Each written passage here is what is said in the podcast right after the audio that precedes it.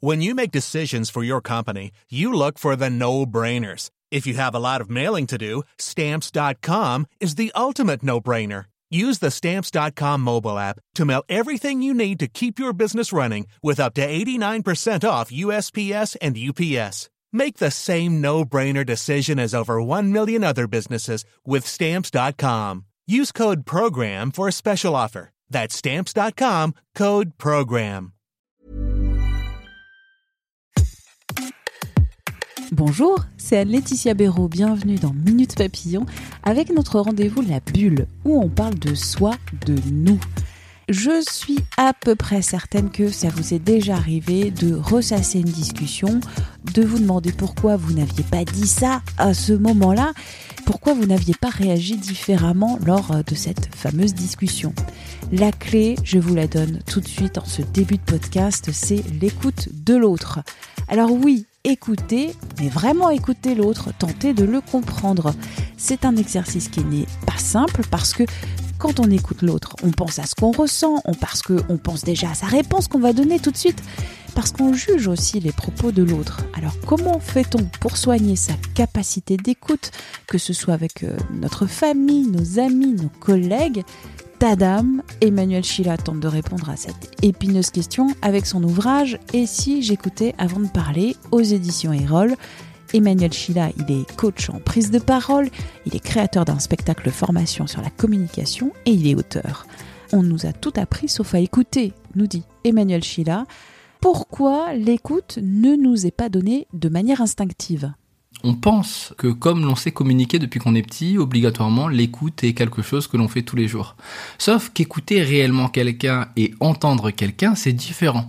Écouter veut dire porter attention à chaque mot, chaque idée, sans jugement, euh, sur les propos de la personne ça nous demande un peu, si on fait un parallèle, à une expérience de sport, c'est-à-dire que ça demande une concentration vraiment importante qui va nous amener en fait à passer plusieurs biais qu'on peut avoir naturellement par rapport à l'autre. Alors quand je dis ça, ça peut paraître un peu bizarre, mais je suis persuadé que depuis tout à l'heure, tu m'écoutes, Laetitia, et il est possible que lorsque tu m'as vu, lorsque tu as entendu ma voix, lorsque tout simplement j'ai dit quelque chose, dans ta tête, il s'est passé quelque chose où soit t'es parti, t'as pensé à autre chose, soit de l'autre côté, ça t'a fait penser à quelque chose, soit tu t'es dit, ah, il faut que je lui dise quelque chose parce que quand il me dit ça, je pense à quelque chose. Et donc là-dessus, en fait, on va voir qu'il y a plein de petites erreurs qu'on a dans notre cerveau, plein de petits démons, comme on peut les appeler, des mini-moi, des mini-manus. qui viennent en fait tout simplement euh, perturber la manière dont on va écouter et qui rendent cet exercice très complexe. Et c'est quoi ces petits démons? Oui.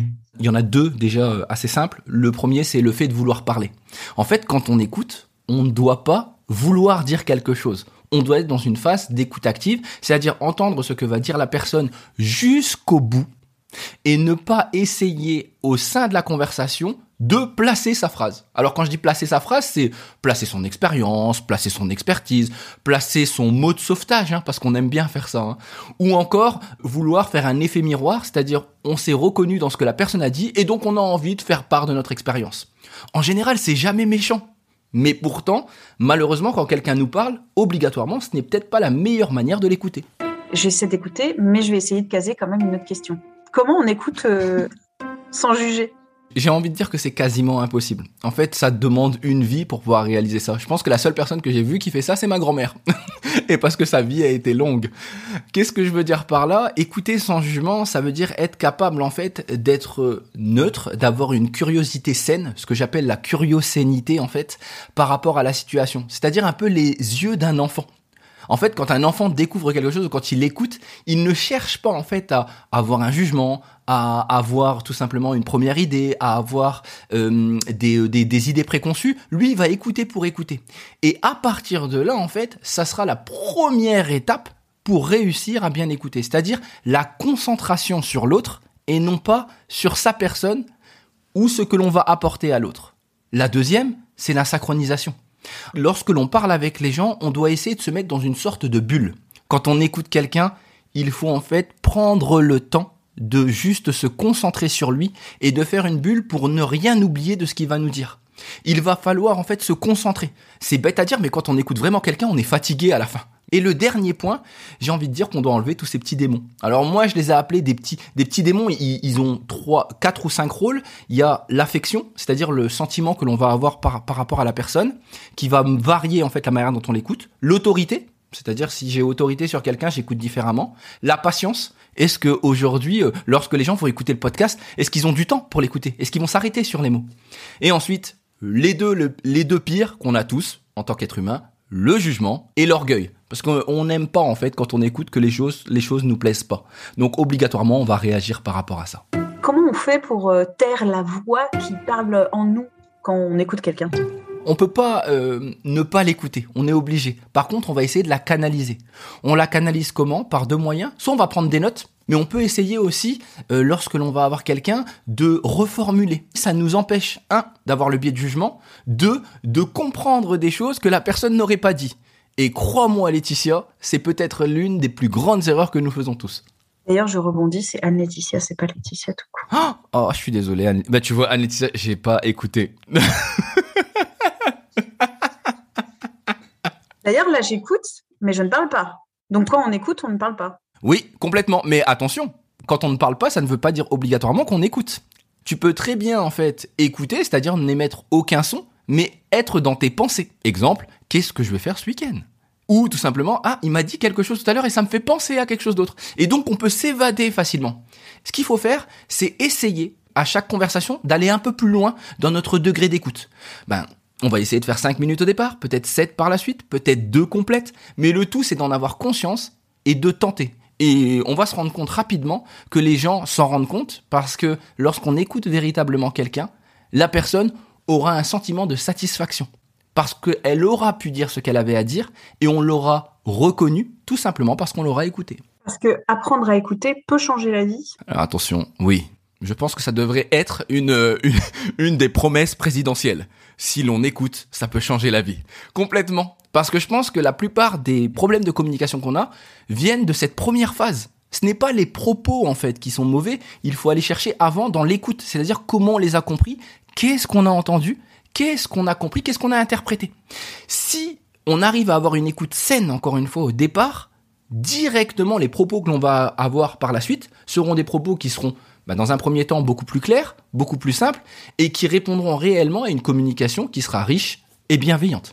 Mais parfois, l'écoute, même si je fais des efforts pour écouter quelqu'un, je me trompe dans euh, ce qu'il voulait, il ou elle voulait vraiment dire. euh, Je me trompe parce que il me dit un discours, mais en fait, il veut me dire quelque chose d'autre. C'est pour ça que la reformulation va être quelque chose d'important. La concentration et la reformulation vont nous permettre d'éviter ces écueils. Il y a aussi des petits trucs pour mieux communiquer. C'est quoi ces petits trucs? Oh, c'est des petites choses qu'on peut changer facilement dans notre quotidien. Que ça soit le sourire, le regard. Le regard est réellement une force première pour capter l'attention et pour rester en connexion avec la personne.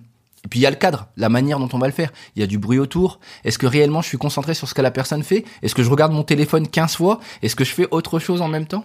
Et puis après il y a des choses qui sont toutes simples. Et tout à l'heure Laetitia, si tu m'as repris, c'est pas pour rien.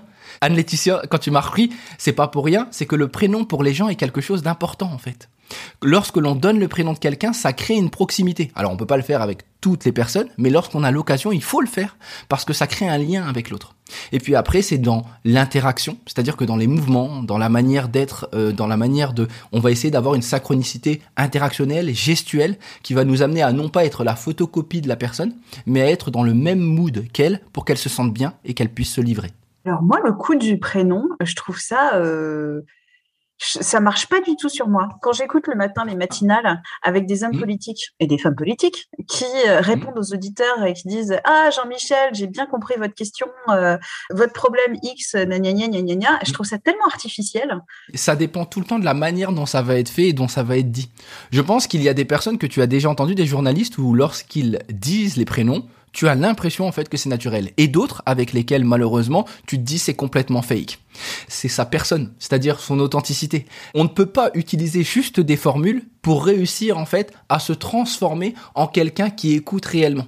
Écoutez bien son conjoint, sa partenaire, euh, ses enfants, son collègue, son boss ou des invités d'un podcast. Une dernière chose, Anne-Laetitia, et c'est important de se le dire aussi, c'est que parfois, on ne peut pas écouter ou qu'on n'est pas capable d'écouter. Il faut reconnaître ça et l'accepter et le dire à l'autre. Aujourd'hui, je suis pas apte à pouvoir t'écouter réellement. Donc laisse-moi un temps, on va s'écouter à un autre moment et je serai pleinement avec toi. Parce que c'est ça qui est important. Être pleinement avec la personne pour qu'elle puisse profiter de votre écoute et que ça lui fasse du bien tout autant à elle qu'à vous. Merci à Emmanuel Chila pour cet entretien. Minute Papillon avec son point d'exclamation, c'est un podcast original de 20 minutes. Pour nous laisser des commentaires, c'est sur la plateforme Apple Podcast et vous pouvez aussi nous écrire à l'adresse audio 20minutes.fr. On se retrouve très vite. D'ici là, portez-vous bien.